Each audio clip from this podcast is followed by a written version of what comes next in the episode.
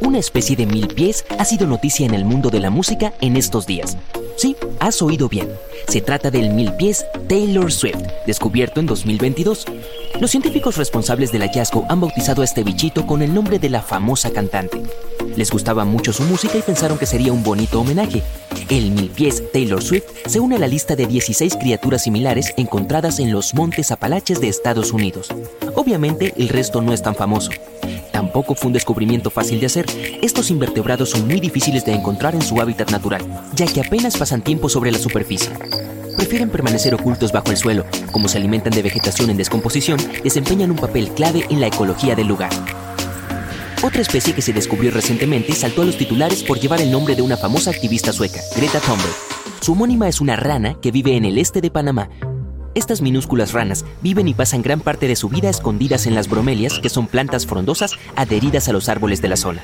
Apenas se desplazan e incluso duermen y ponen sus huevos entre las hojas. Su rasgo más distintivo es que tienen los ojos negros, algo poco habitual en las ranas que viven en Centroamérica. ¿Qué tal una rana de chocolate? No, no es el aperitivo de Harry Potter, sino una especie real este animalito de aspecto peculiar se encontró hace poco en una región de la Amazonia peruana. También recibe el apodo de rana tapir porque se parece a este grandulón. Ambos tienen un hocico largo con una forma similar. Al igual que otras especies halladas en los últimos tiempos, las ranas de chocolate son difíciles de encontrar y de estudiar. Y este hecho nos habla de la increíble biodiversidad que nos queda por descubrir en la región amazónica. Ok, este año se ha descubierto en Asia una nueva especie de cucaracha. Las autoridades del lugar la encontraron mientras examinaban unos troncos que habían llegado desde la Guayana francesa. Tal vez resulte algo novedoso para los científicos de la región, pero esta especie debe estudiarse con detenimiento, ya que puede ser peligrosa. Al buscar en los registros existentes de cucarachas de la zona, los especialistas no encontraron nada similar. Entonces estudiaron el ADN del nuevo insecto y confirmaron que, efectivamente, se trataba de una especie recién descubierta. Hay expertos que trabajan en el control aduanero en todo el mundo y que vigilan con cuidado las entregas en busca de insectos desconocidos, ya que pueden ser portadores de enfermedades. Además, se sabe que las cucarachas son criaturas muy adaptables y dañinas para los nuevos entornos, por no mencionar que también se multiplican con bastante rapidez. Para preservar la biodiversidad de una zona, cuando los insectos viajan de un lugar a otro, hay que estudiarlos con sumo cuidado para ver si es necesario tomar medidas preventivas. Bien, a principios de 2022, un biólogo marino se topó con una hermosa criatura, que luego fue bautizada como pulpo manta. Por lo que sabemos hasta ahora, vive frente a las costas de la Gran Barrera de Coral.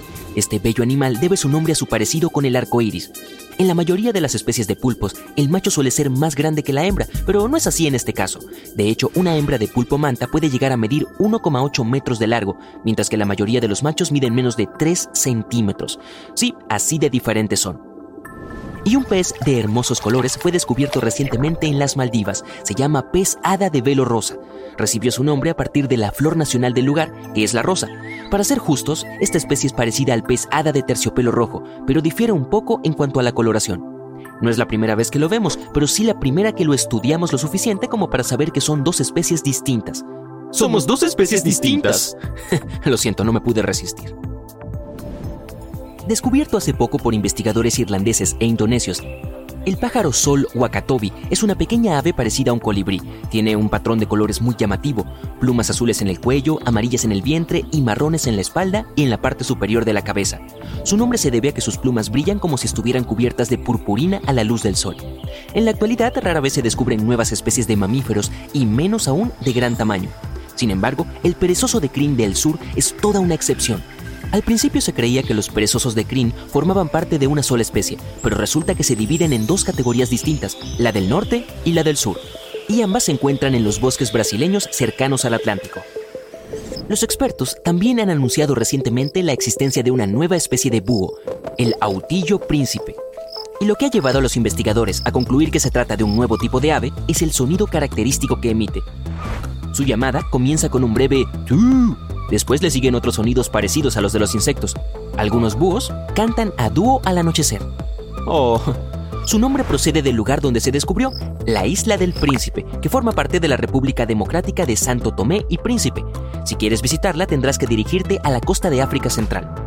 Tras buscar por toda la isla, los investigadores descubrieron que estos búhos solo merodean una parte de la isla, que ya de por sí es pequeña. Se estima que hay un número limitado de ejemplares, por lo que la especie ha sido clasificada inmediatamente como en peligro crítico de extinción. Este año, los europeos han descubierto una nueva especie de babosa, y es impresionante porque puede ser tan grande como una zanahoria. Tiene un color marrón grisáceo y se llama babosa gigante de quilla. El equipo internacional encargado de identificar esta nueva especie pasó mucho tiempo explorando el cañón de Tara, en Montenegro. Este cañón, por cierto, es el más grande y profundo de Europa. Y técnicamente, la polilla caniche venezolana aún no ha sido identificada de manera oficial ni estudiada a fondo pero desde que fue fotografiada por primera vez en 2009, Internet enloqueció con su aspecto. Este diminuto insecto parece una combinación entre un Furby y una gárgola, pero con una forma adorable.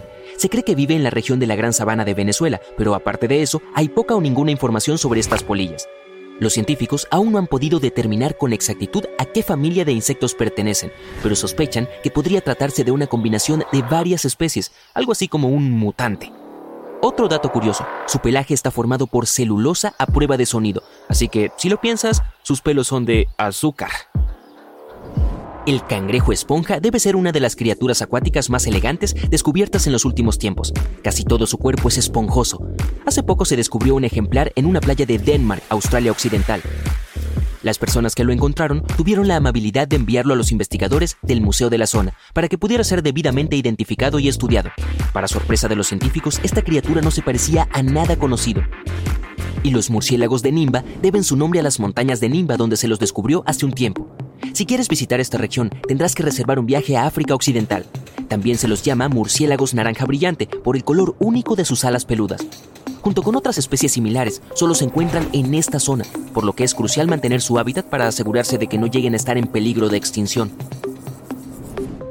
Muy bien, estos chicos se llaman nanocamaleones y por su nombre es fácil darse cuenta que no son los reptiles más grandes. Descubiertos hace poco en Madagascar, los nanocamaleones machos se cuentan entre los reptiles más pequeños del mundo. El camaleón hembra es un poco más grande, pero tampoco mide más de 3 centímetros, cola incluida. Debido a que su hábitat natural es bastante limitado, todavía falta mucha información sobre estos reptiles, ya que han demostrado ser bastante difíciles de estudiar. Sí, son un poco tímidos.